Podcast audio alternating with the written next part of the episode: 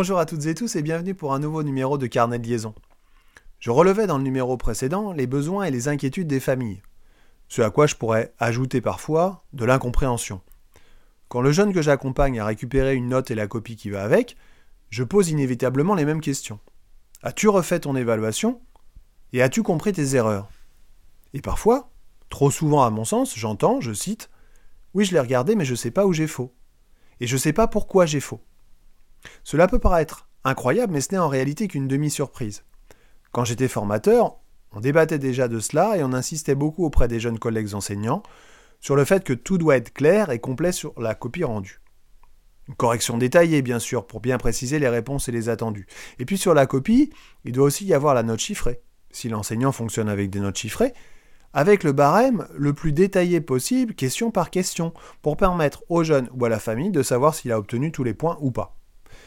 Parce que quand il y a marqué 0,5 ou 1 dans la marge, avec une annotation à côté, une croix, une virgule, ou même aucun signe, qu'est-ce que ça signifie? 0,5 sur combien? 1 sur combien? Est-ce que j'ai eu tous les points? Est-ce que j'ai eu tous les points mais je dois compléter quand même? Peut-être n'ai-je pas eu tous les points? Est-ce qu'il manque des choses?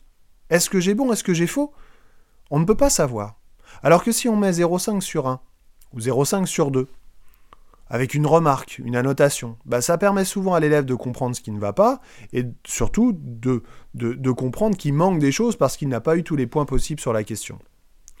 L'enseignant les connaît, les attendus, lui, mais l'élève, la famille. S'il les connaissait tous, ces attendus, bah, il aurait 20, non? On pourrait penser que j'enfonce des portes ouvertes, et pourtant. Comment un élève peut progresser s'il ne sait pas ce qu'on attend de lui? Ce qui est bien fait ou mal fait? Alors oui, ça prend beaucoup de temps de faire cela sur chacune des copies, mais sinon l'élève ne peut rien en faire et ne peut pas progresser.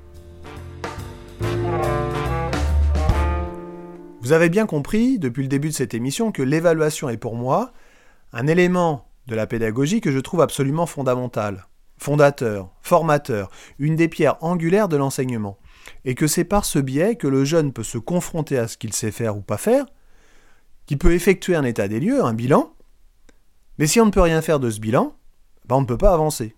On ne peut pas progresser. C'est comme si j'allais chez le médecin, qu'il me fasse un diagnostic en disant Oui, vous êtes malade. Ok, docteur, et après Où est-ce que je suis malade? À quel point je suis malade? Combien je suis malade? Qu'est-ce que je dois faire pour ne plus être malade? Eh bien, vous êtes assez malade. Vous ne développez qu'un quart de vos capacités, je vous mets 5 sur 20 au test d'effort, et maintenant débrouillez-vous. Mais c'est absurde. Un médecin comme ça, on n'en veut pas. De la même manière, en classe, on ne peut pas fermer la porte sur un devoir de fin de séquence ou une activité expérimentale sans savoir ce qu'il faut mettre en place pour aller mieux. Cela énerve profondément nos enfants quand ils rentrent du collège ou du lycée, qu'ils nous donnent leur note et qu'on réponde Ok, très bien la note. Mais pourquoi tu as eu cette note-là? Quels étaient les attendus Ça les énerve parce que souvent, ils ne savent pas répondre. Et ils ne savent pas répondre soit parce qu'ils n'ont pas fait l'effort d'aller regarder leur évaluation, soit parce qu'ils n'ont pas d'éléments fournis par le prof, ces fameux attendus. Alors quand c'est 17 ou 18 sur 20, c'est pas trop la peine de gratter, parce que tout est acquis ou presque. Mais quand c'est 14, 12, 10 ou 8, bah c'est quand il y a quand même des choses à refaire.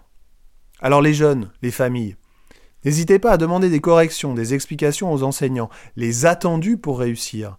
Les enseignants sont là pour cela, et je suis sûr qu'ils seront ravis de répondre à vos questions, car cela montre l'implication et l'intérêt de l'élève. Quant à vous, chers collègues, essayez, même si c'est loin d'être facile, j'en ai bien conscience, de toujours faire en sorte que vos attendus soient bien clairs et compréhensibles par nos jeunes, afin qu'ils puissent encore un peu plus nous surprendre. Si vous aimez cette émission, n'hésitez pas à en parler autour de vous, à mettre 5 étoiles sur votre plateforme préférée, à écouter tous les épisodes, Rejoignez-moi sur ma page Facebook Podcast Carnet Liaison ou sur mon compte Insta Carnet Liaison Pod. Je vous dis à bientôt et d'ici là, portez-vous bien.